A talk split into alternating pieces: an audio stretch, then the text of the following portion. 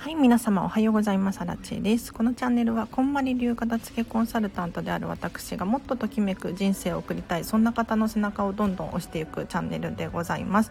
平日の朝はライブ配信をしておりまして、お片付けのお悩みに答えたりとか、1日1個課題を出しておりますのでこのチャンネルを聞き続けるとですね自然とお片付けがはかどってお部屋がすっきりするときめく暮らしが近づくはずです。ぜひね聞き続けていただければなと思います。でこの放送は毎日の放送と課題楽しみに聞いています。これからもハピネスの話たくさん聞かせてくださいね。幸子さんの提供でお送りいたします。ありがとうございます。先日なんとクラウドファンディングを立ち上げてですねこのスタンド FM のプロスポスポンサー枠を用意したところ数名の方がご購入いただいてですねスポンサーさんがいるんですよあのスタンド FM がね収益化できたっていうことで素晴らしいですねありがとうございます幸子さんいつも本当に嬉しいです であ、千鶴子さんおはようございます。千鶴子入室しましたということで、なんかあの、入室しましたっていう表記が出なくなったんですよね。うん。あの、これは私、アラチのようなコミュ障、コミュ障の人にはすごく嬉しい機能でなんかあの入るたびに「あ荒地さん来た」みたいなこと言われちゃうとちょっとねあやばいって思っちゃうんですよ。そうだからこれは本当に嬉しい機能。あ悦子さんおはようございます。はいプリプリンスメロンさん。ああおはようございます。あ、片付け苦手なんですね。ぜひ聞いてください。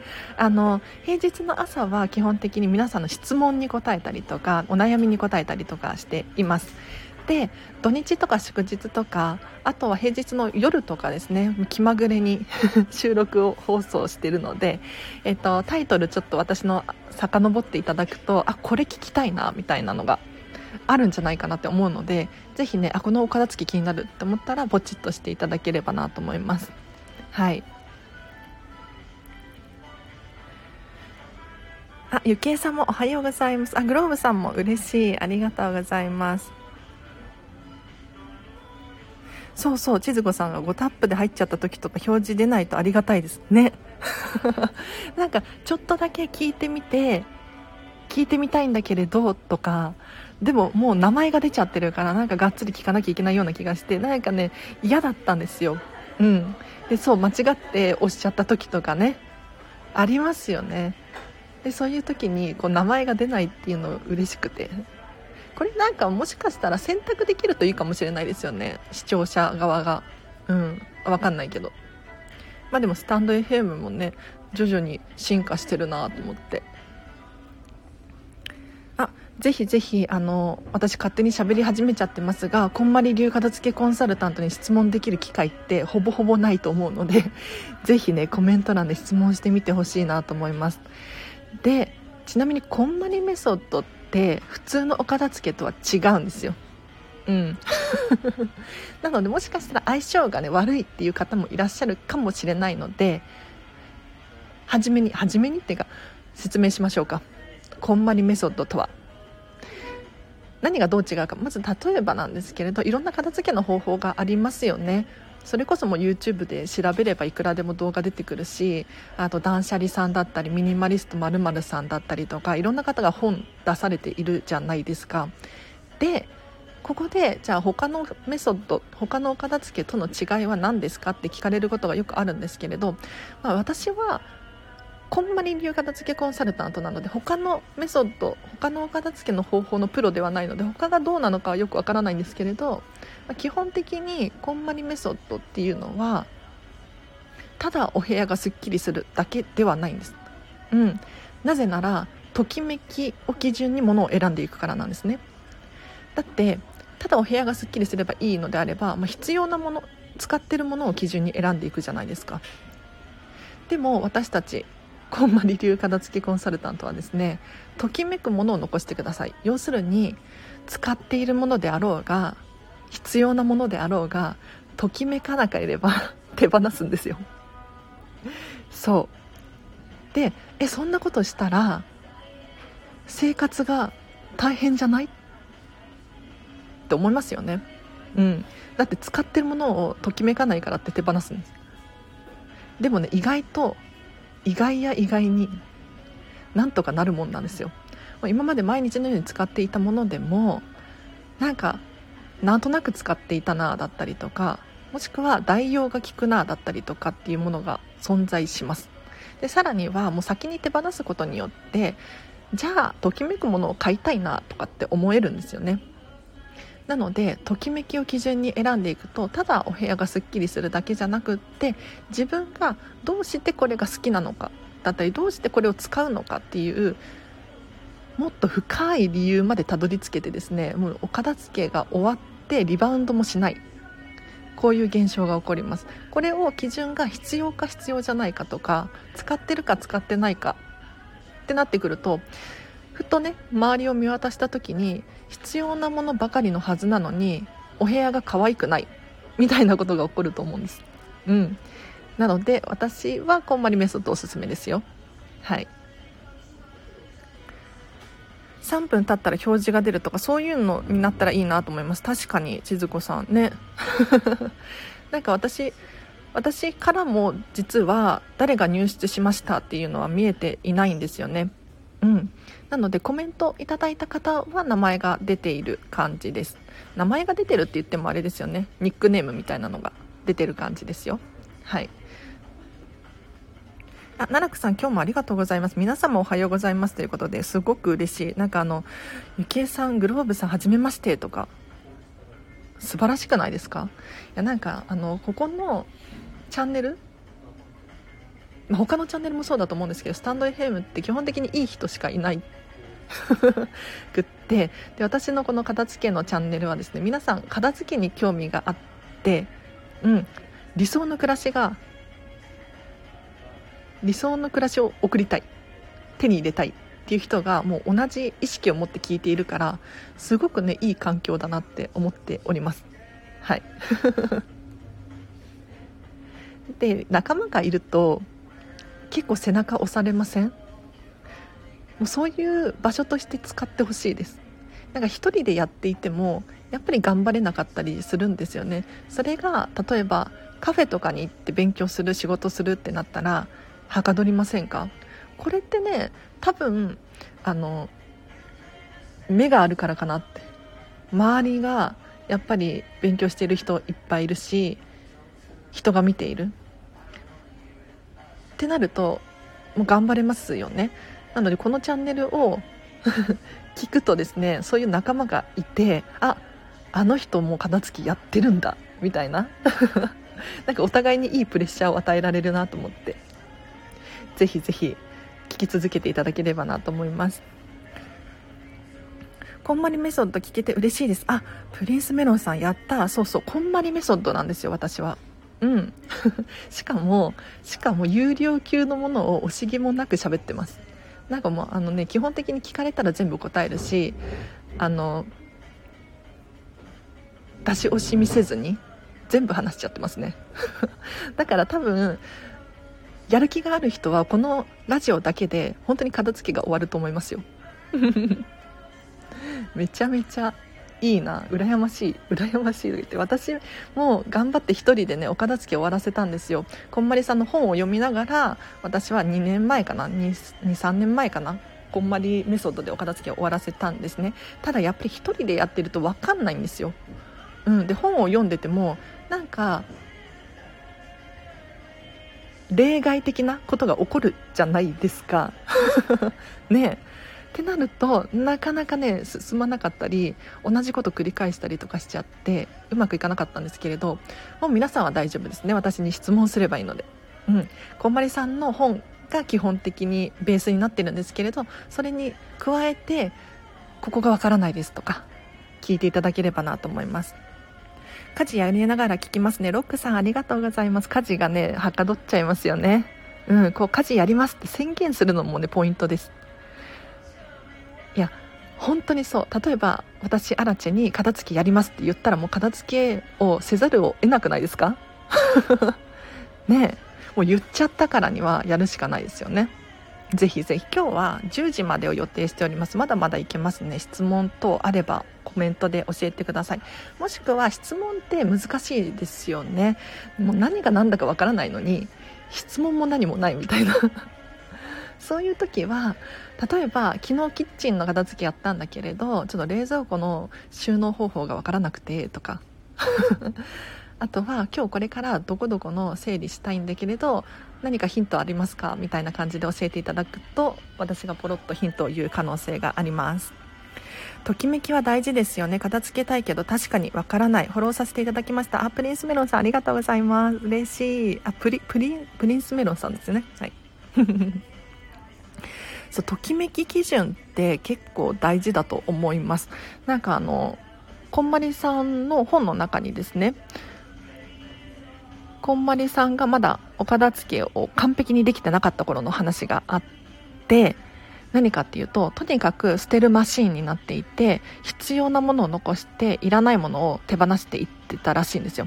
でふっとお部屋を見渡すとですねもういらないものはないはず。すっきり片付いているはずなのに全然ときめかない。全然楽しくない。何が足りないんだろう？って考えてたらしいんです。でふとなんか降りてきたんですって。怪しいですけど。はい。なんかもっと物を見なさいと。いう言葉が降りてきて物を見たらやっぱりねときめくものじゃなかったっていう。でときめくものじゃないとどんな現象が起こるのかっていうともう自分が何が好きなのか分かんなくなっちゃうんですよね。うんこれは必要だから持っておくとかボールペン1本取ってもそうですよ。なんでそのボールペンを使うのか。特に理由もなく使ってると自分の好みが分からなくなってきちゃうんですよ。例えば人って周りの環境にすごく影響されるんですよね。みんなが持ってるからだったりとか流行ってるからだったりとか人気だからとかなんかいろいろいろな理由で物を買ったりとかしがちなんですけれどそうではなくって自分の基準で物を選んでいくとですね自分らしさっていうのかな個性がどんどん出てきてもう本当にね心も余裕が出てくると思いますうん、今まではみんなに合わせなきゃとか毎日違う服着なきゃとか思ってる思ってたかもしれないんですけれどもう自分さえ良ければよくってもうねもうスティーブ・ジョブズみたいに毎日毎日同じ服でも OK なんですよ。これがときめきを基準にするっていう生き方ですね。はい。家のものが多すぎてどっから片付けていいか分かりません。確かに。子供のおもちゃ服など手放す時は売るより捨てた方がいいですよね。メルカリとかで売るとかおはようございます。あたけしさんおはようございます。贅肉片付いてきましたか？中古屋さんで売るとかということでプリンスメロンさんありがとうございます。じゃあ一つずつ話をしていきましょうか。ね物が多すぎてどっから手をつけたらいいか分かりませんはこれはね一番多い質問ですね。うん。もう何が何だか分からない。一番最初にどこからどうしたらいいのかっていうことなんですけれどまずプリンスメロンさんにやってほしいのはお片付けをする前にご自身の理想の暮らし何なのかっていうのをちょっと考えてほしいなって思います。いやなんでこんなことを言うのかっていうと目標だったりゴールがないと私たちって頑張れなかったりするんですよね。うん。でお片付けってもう終わりがないと思っていて私アラチェでもお片付け終わっているけどもっと磨きをかけようと思えば磨きをかけられるんですよ。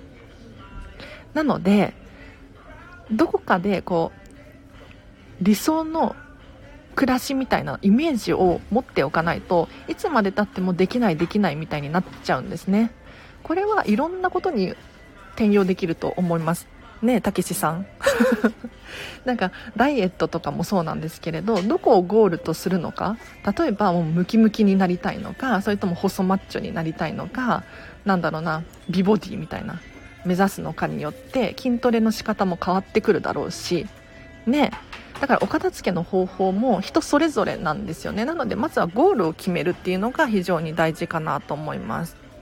ときめきで物を選んでこなかったのでお片付けすると家のものが半分以上なくなりそう。ゆきえさん。いいんじゃないですか？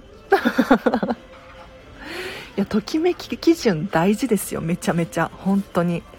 物を捨てる時に分別が面倒になった時はどんな考えをしますか？なるほどね。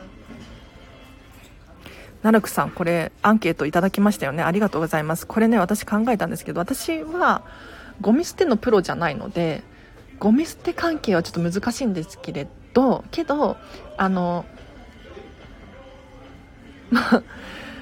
当たり前の話になっちゃうんですがもう皆さんが住んでいる地域のあれに従ってほしいんですよね。でまあね分類が面倒くさくなっちゃった時ありますよね。私アラチェの場合私の場合どうしてるかっていうと、まあ、都内に住んでるのでもう基本的に燃えるゴミでいいかなと思って全部そうしちゃってますね。はい。あもう明らかに燃えないものは燃えないしあの資源になるものは資源にするんですけれどとね確かね物の8割だったかな。例えばなんだろうなバッグとかベルトとかもそうかもしれないんですけれどそのものに対してえっ、ー、と素材が8割以上のものがそのものの基準になるんですよ捨てる時の。これね確かね誰か言ってたんだよな。だからベルトの場合はその金具とかついてるじゃないですか。でこれ切り離した方がいいですけれどもしね難しいっていう場合は8割がそ例えばベルトの紐の部分だと思うのでおそらく燃えるゴミで大丈夫です。うん。なんかこういう基準があったんですよ。ちょっと調べていただくと出てくると思うんですがもちろんあの皆さんの地域組織地域お住まいのところの基準に合わせてほしいんですけれどうん。まあ、分類難しいですよね。で明らかに分かるものからどんどん分類していくっていうのがいいと思います。もうね悩んじゃうものに関してはどんどん後回しにしていただいてですねうん。あの分かるものからもう明らかにこれは燃えるゴミだとかありますよね。そういうのからどんどん選んでいくといいと思います。でプリンスメロンさん。そう。売るより捨てた方がいいですよねっていうことなんですがこれはですねあのご自身のときめきに従ってください。本当になんか誰か違う人が使うの嫌だって思うようであれば捨てる。のがいいと思います、ね、他の人の手に渡るの嫌だわみたいに思う人がいると思うのでそういう時は捨てる。でもなんかまだ使えるし1回も着ていないとかいろんな理由があると思うんですけれど高かったしとかね。そういう場合はもう全然売るで OK ですよ。フリマアプリ使ってみたりとかリサイクルショップ持ってったりとかお友達にあげてみたりとかあとは寄付するだったりとか、えー、とリメイクしてみるだったりいろんな方法があるので手放す方法って1つじゃないんですよ。なのでご自身に合った方法で選んでいただけるといいかなと思います。理想の暮らしです。もう理想、えっと、ときめきで全部選んでいってください。分別面倒でまた今度ってなっちゃいます。あとパソコンとかも持ち込める場所とか処理金額を調べたところで作れちゃうんですよね。奈落さんあのもうねおすすめの方法があって何かっていうと検索した一番上の方法でやる。あのね人っていつまでも悩むことができるんですよ。本当に。1個のことで永遠と悩んでいられるの。でもどこかで区切りをつけて行動を移さなければならないんですよ。だからもうね悩んでる時間が一番もったいない。生産性が下がってます。はい。なので、まあ、どこで一番高く売れるかなって選んでるよりかもう一発目で 検索したもう上位に上がってくるやつでもう手放してしまってでその後なんか浮いた時間1時間2時間もしくは5時間くらい悩んでることありますよ。平気で。ねその分働いてた方がおそらく あのコスパいいのでおすすめです。心の肉全肉片付けはあらちちゃんの片付け。自分は体の全肉片付け担当ですと言いつつ自分の体の全肉片付けなうです。えでも片付けなうは素晴らしいですね。はい。いや徐々に進んでるんじゃないですか？えいいないいな。ちょっとちょっと気になりますね状況が。はい。あ8割基準聞いたことありますよねって。そうそうグローブさんも聞いたことあります。なんかそのものに対して素材が8割。うん例えばちょっとねお洋服とかでもこう金属があるじゃないですか。ベルトベルトっていうかボタンだったりとか。ねこういうのももう多分外して捨てた方がいいんだと思うんだけれど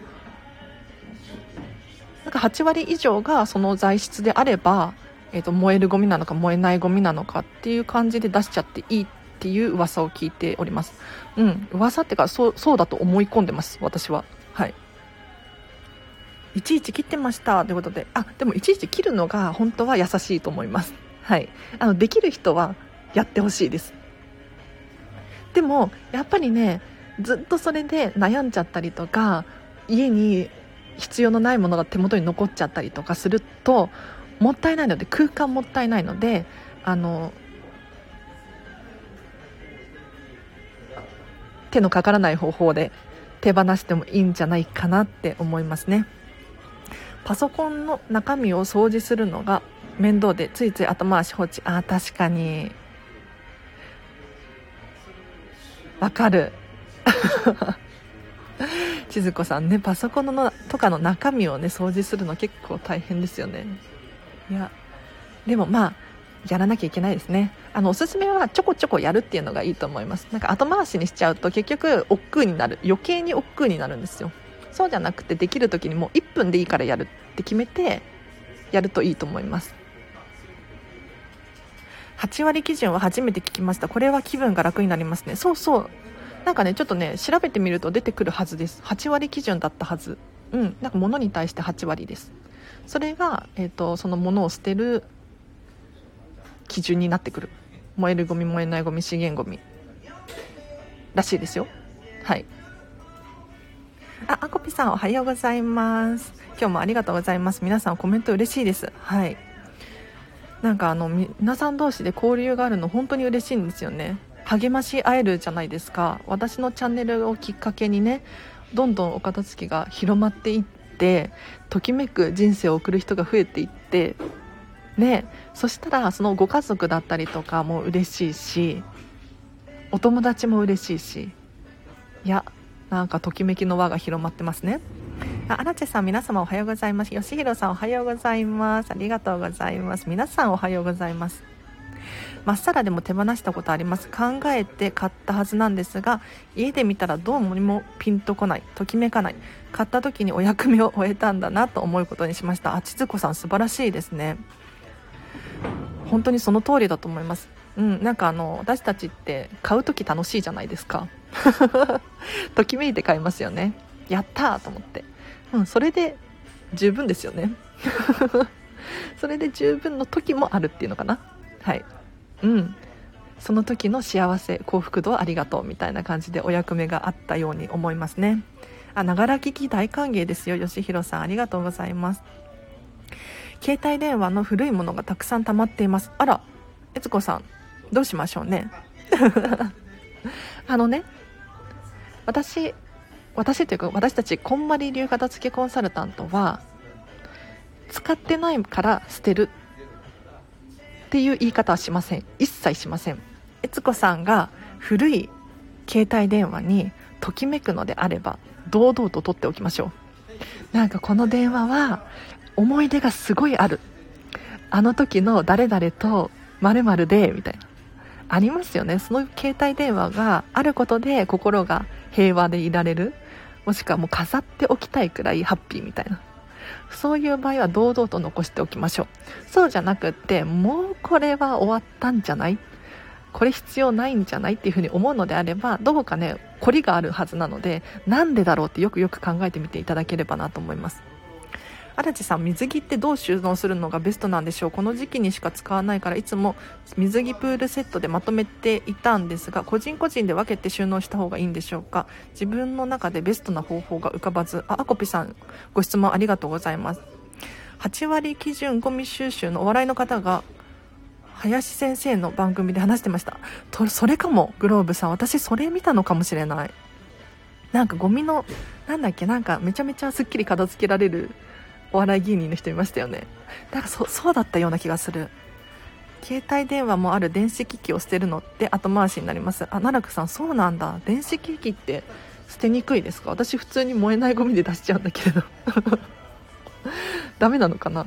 なんかスマホとかもねあの新しく買ったら前のやつを回収してくれたりとかするのでそんな感じで出してますね。あアコピさんが。水着の質問ですね。これはあの申し訳ないんだけれど いつも言ってるんですけどアコピさんの中に正解があります。でも、まあ、それだけだとちょっとね助けてよって思うかもしれないのでヒントをじゃあお伝えすると基本的に物は人別で収納していきます。うん人別です。例えばご家族が多いのであればもうパパのものママのもの子供のものうんカテゴリーをちょっと分けていただいて明確に分かるように収納していくのがおすすめです。はい。なので、まあ、いろんな人のものがごっちゃごちゃになっているのであればちょっとプールバッグを分けてみたりとかするといいかもしれないですね。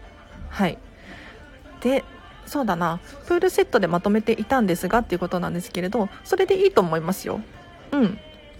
なんか水着ね持って帰ってきて洗濯して乾かしてプールバッグに戻す。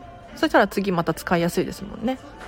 で収納の基本なんですけれどあの定位置を決めてあげるっていうのが非常に大切でしかもこの定位置っていうのは誰から見ても明らかで分かりやすいっていうのがすごく重要なんですよ。なのでそれで正解にしちゃって OK です。はい。だってプールバッグの中にプールセットがプールバッグとは書いてないか。うん、プール水着プールセットでまとめているっていうことなんですけれどそれが多分分かりやすいと思うし誰の目から見ても明らかだと思うのでそれで OK だと思いますね。はい。でこの時期にしか使わないので、うん、この時期だけ表に出しといて季節シーズンがオフになったらちょっとタンスの奥の方にしまってあげるとか。するといいと思います。はい。あビビさんおはようございます。今日もありがとうございます。今日はあもう早いな。10時か。今日もうそろそろ課題出して終わりにしますね。はい。なるほど人別ですね。今までざっくりプール収納だったのでちょっとやってみようと思います。ありがとうございます。ということでアコピアコピさんよかったです。そう全てのものがそうなんですけれど基本的に人別で分けて収納するといいと思います。例えば下駄箱とかね。靴がもういろんな靴がごちゃごちゃになってません？もうサイズも違うし種類も違うし。でもこれを並び替えていただいてパパのものだったりとかママのものだったりとかあとお一人暮らしの場合でもブーツサンダルスニーカーいろいろ種類がありますね。こういうちょっと分類分けをして収納していくとですね結構すっきりして見えます。見た目も大事です。はい。人別定位置心がけて片付け頑張ります。ありがとうございますアコピさん。あの一番はあのご自身の心が言うこと？怪しいな。言葉のチョイスが怪しかった。えっとご自身の中に正解があるのでだってあの人それぞれ生活リズムも違えば環境も違うし収入も違うのであの荒地さんがこう言ってたからこうっていうわけではないんですよ。アコピさんの使い勝手がいい方法が正解なのでそれを見極めていっていただければなと思います。ではでは今日の課題を出しましょう。この課題私出すんで出したら必ずやってくださいね。お片付けもあのやる気があるだけでは進まないですよね。実際に行動に移してほしいんですよ。うん。でさっきね課題出てきましたよ。なんかいつもこの課題ねどうしようどうしようって悩んでるんですけれどギリギリになるとねなんか焦ってるからか分かんないけどふとね降りてくるんです。課題が。い や怪しいんだけど。そう。では今日の課題。答えは自分の中にある。いい言葉ですね。ありがとうございます。そうなんです。では皆さん今日の課題いきますよ。今日は人の持ち物をチェックするです。いやめちゃめちゃ怪しい課題出ちゃいましたね。ちょっとじろじろ見るのはやめてほしいんですけれどあの誰か他の人自分自身じゃなくって他の人が持っている持ち物をちょっと注目してほしいなと思います。これは例えばご家族でも OK です。で外出先であれば、えーと、電車の中の人だったりとか あまりじろじろ見るのは良くないと思うけれどちょっとねふとねはい。後ろ姿とかね。見ていただいて人の持ち物チェックしてみません？いや私こんまり流片付けコンサルタントだから結構ね見ちゃうんですよ。人が何を持ってるのか。例えば何であの人あのカバンを持ってるんだろう？もしくは何であの人カバン2個も3個も持っているんだろう？とかあと靴とかをよく見ちゃいますね。なんであの人あの靴履いてるんだろう？あの人すごい美しいな。あの人髪型なんであれなんだろう？とか。なんかねチェックしちゃうんですよね。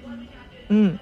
でなんでこれ人の持ち物を見てほしいのかっていうと人の持ち物を見ることによって多分自分のことも客観的に見れるんじゃないかなって思います。あ人を見るってこうなんだなと。私はどうかな。なんかね人の振り見て我が振り直すみたいな言葉あるじゃないですか。あのいい人がいたらその人をちょっとね目標というか目印にしていただくといいと思います。うんあの人のこの部分素敵だなとかね。あの持ち物かわいいな私も似てるもの買おうかなとか思えると思いますよ。はい。いや結構ヒントがゴロゴロ落ちてるんですよ。で基本的に持ち物って本当に個性が現れるんですよ、うん、そうじゃなきゃいけない理由があったりするんですね。だからあの否定から入るのではなくって肯定から入ってほしいです。人の持ち物を見るときに例えばカバンが2個も3個も持っている。これね一見するとあ持ち物多いなって思うじゃないですか。ちょっとネガティブだなって思うかもしれないけれどアラチはそういうふうには見てないですよ。うん、どういうふうに見てるかっていうともしかしたらもうバリバリ仕事してる人でパソコンも入ってるかもしれないし持ち歩き用のプリンターが入ってるかもしれないしなんかね大変なのかもしれない。すごいすごい人だなみたいな、うん、感じで見ていますね。自分が靴欲しいって時に人の靴に目が行きます。確かに。あの靴かわいいなとか参考になりますよね。わかる。なのでぜひね今日はちょっと誰かの持ち物をチェックしてみていただければなと思います。でちょっとね奥奥を考えるちょっと覗いてみるっていうのかな。なんでこの人これ持ってるんだろうってちょっと考えてみると自分の持ち物に対してもそういう風に考えるきっかけになると思いますのでぜひねちょっとチェックしてみてほしいなと思います。もしお家にいるのであれば、まあ、ご家族の持ち物でもいいと思いますよ。もしくは今お仕事中であればああの人のあれなんだろう。ね例えばあの人のイヤホンかっこいいなとかあの人のパソコンなんであれなんだろうとか あの人のコップが可愛いなとかいろいろありますよね。そういうのちょっとチェックしてみてほしいなと思います。おはようございます。夏休み後半になって家の中が急に荒れ始めました。私の心の荒れが見えている。いや、ゆるりさん、それはね、間違いない。わかる。めちゃめちゃわかる。なんか心にあら、心が現れるんですよね。部屋って。本当に。私も、あの、3 4日前かな、5日前かな、引っ越しをしたんです。今ね、大変なことになってますよ、部屋が。今日ね、段ボールようやく出せて、だいぶすっきりしたんですけれど、もうね、大変。うん。本当に足の踏み場がなかったんですけれど、まあ、それはね、疲れちゃってるから。もう片付け、引っ越しって疲れますよね。頭使うし。ってなるともう心がもう現れちゃってる。で、ちょっと落ち着いて、今どういう感じかっていうと、だいぶ片付いてきましたね。うん。ようやく脳みそもすっきりして、片付けまで手をつけられるようになってきました。はい。ということで皆様今日もお聴きいただきありがとうございました。えっ、と、今日の課題は人の持ち物をチェックするっていう課題でしたが、ぜひやってみてくださいね。うん。で、チェックするだけで終わりにしてほしくなくって、よく考えてほしいんですよ。自分はどうかなとか、うん、なんであの人あれじゃなきゃいけないんだろうとか。ね、面白いですよね。はい。ちょっとバックグラウンドが見えるっていうのかな。面白いと思うのでやってほしいなと思いますでは今日もねお片付け頑張るっていう方いらっしゃると思いますもう本当に私ね応援してますのでいつもレター募集しておりますはい何かお片付けにね悩んじゃった時があったらぜひレター送ってくださいこの放送のコメント欄でもいいのでぜひね教えていただけると私確実に愛を込めて読んでますので。で返事ができるものに関してはもう基本的にどんどん返していっているのでぜひね遠慮なさらずに来ていただ教えていただければなと思います。荒地さんのライブに来られないせいかしら夏休みが終わったらまたタイムリーで聞きますね。確かに夏休みはね忙しいですもんね。お子様がいらっしゃると。あ今日も頑張っております。ビビさんめちゃめちゃ応援してます。はい課題してみます。観察してみますね。ありがとうございました。ということで悦子さん課題やってください。あ昨日だいぶ捨てました？ビビさんすごいな。はい。ときめき基準で選んでくださいね。うん。残すものを選ぶって感じです。捨てるものを探すよりか。今日も頑張りましょう。ありがとうございます。ゆるりさんありがとうございます。部屋が荒れていた私疲れていたんだなと改めて思います。千鶴子さん本当にその通りだと思いますのでぜひね心も休めていただけるといいと思いますよ。はい。最後にお知らせだけしてもいいですか、えーと、LINE で公式アカウントやってます。こちら後で URL 貼っとくのでぜひぜひ友達登録してください、えーと、平日の朝500文字程度1分くらいで読めるような内容をお片付けのヒントとかを送っていますのでぜひねお友達登録して損はないと思います。しつこいよって思ったらブロックしていただければいいと思うのでぜひフォローしてください。あとお片付けのレッスンだったりとかお片付けのワークショップとか開催できますので気になる方いらっしゃったら合わせて LINE 公式アカウントの方からメッセージが送れますのでぜひご活用ください。ではまた明日平日明日も平日ですよね。はい。ライブ配信しますのでぜひぜひご参加いただければなと思います。あいつも親切に答えていただきありがとうございます。ということで嬉しい。よかった。こちらこそ皆さんがねあの優しく聞いてくださって嬉しいですよ。では今日もハピネスな一日を過ごしましょう。あらちでした。バイバイ。ありがとう。